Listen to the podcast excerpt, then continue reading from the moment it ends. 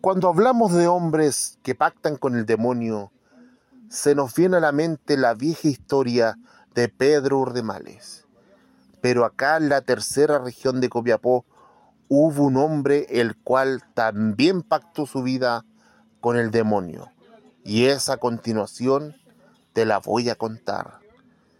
En aquella mañana el empresario Apolinario Soto se levantó tomando un brío de aire y le pregunta a su esposa, querida esposa, ¿te gustaría tener más terrenos para poder admirar la belleza de estos? No obstante, con el terreno que tenía y el gran palacete de la Viña Cristo, que hasta el día de hoy solamente permanece el edificio principal, el cual lo acompañaba de ricas parras con uvas frescas y jugosas, con piletas de mármol de Carrá, y también una pequeña iglesia la cual servía para atender los desayunos de los niños en la caridad que no podían comer o alimentarse. Su mujer le dijo un día, querido Apolinario, me gustaría tener una casona grande, la cual yo pueda mirar el valle de Copiapó, el valle fértil. Y él, con su dinero, no iba a ser menos, y se trasladó hacia la comuna de Tierra Amarilla, para ser más exacto, en el sector de Nantoco, y compró un vasto terreno de este. Pero no obstante, al lado del terreno que él había comprado, vivía un viejo hombre, el cual se negó a vender parte de su tierra, porque él ahí, él sembraba sus verduras y hortalizas. Él, agobiado por no tener ese terreno, un día en la noche se le presentó un hombre completamente de negro y con un sombrero, y le dijo, Apolinario, ¿Tú quieres tener ese terreno? Sí, pero ¿quién eres tú? Soy el diablo. Yo te cederé ese terreno, pero yo quiero que tú firmes con tu vida la parte de ese terreno.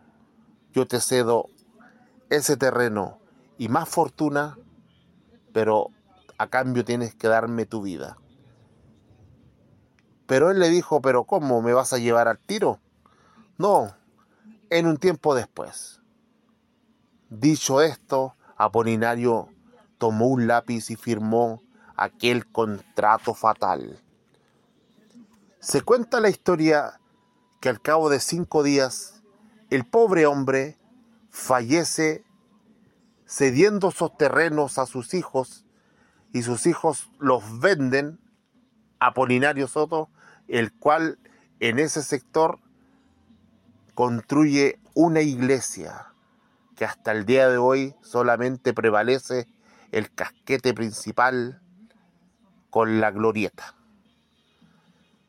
Esa iglesia era tan hermosa que venía gente directamente desde Tierra Amarilla a poder admirar los ángeles y el Cristo que aquel permanecía.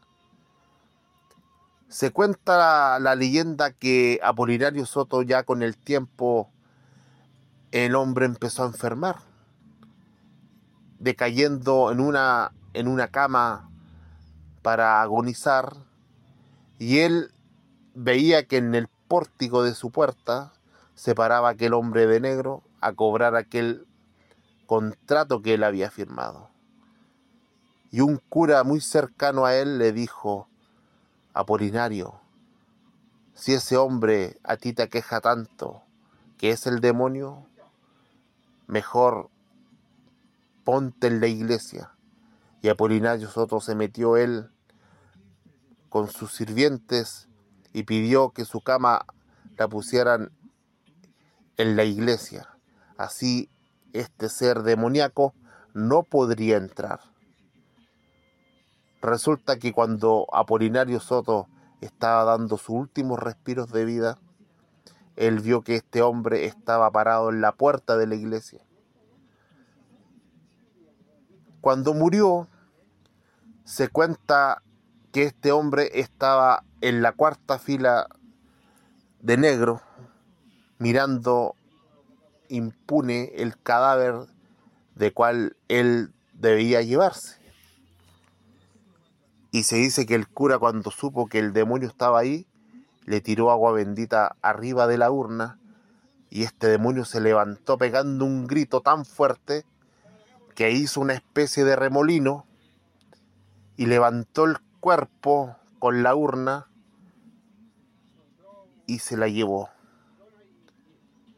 Pero resulta que él, donde levantó el cuerpo, el cura le tiró más agua bendita y el cuerpo cayó.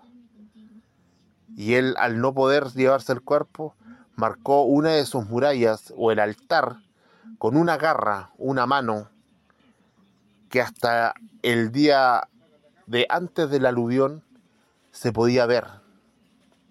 Cuando pasó el, aluvión el día, el año 2015, parte de esa iglesia fue inundada con, con el agua que vino desde San Antonio y desde el sector cordillerano y se perdió esa parte de esa muralla y también parte de esa historia.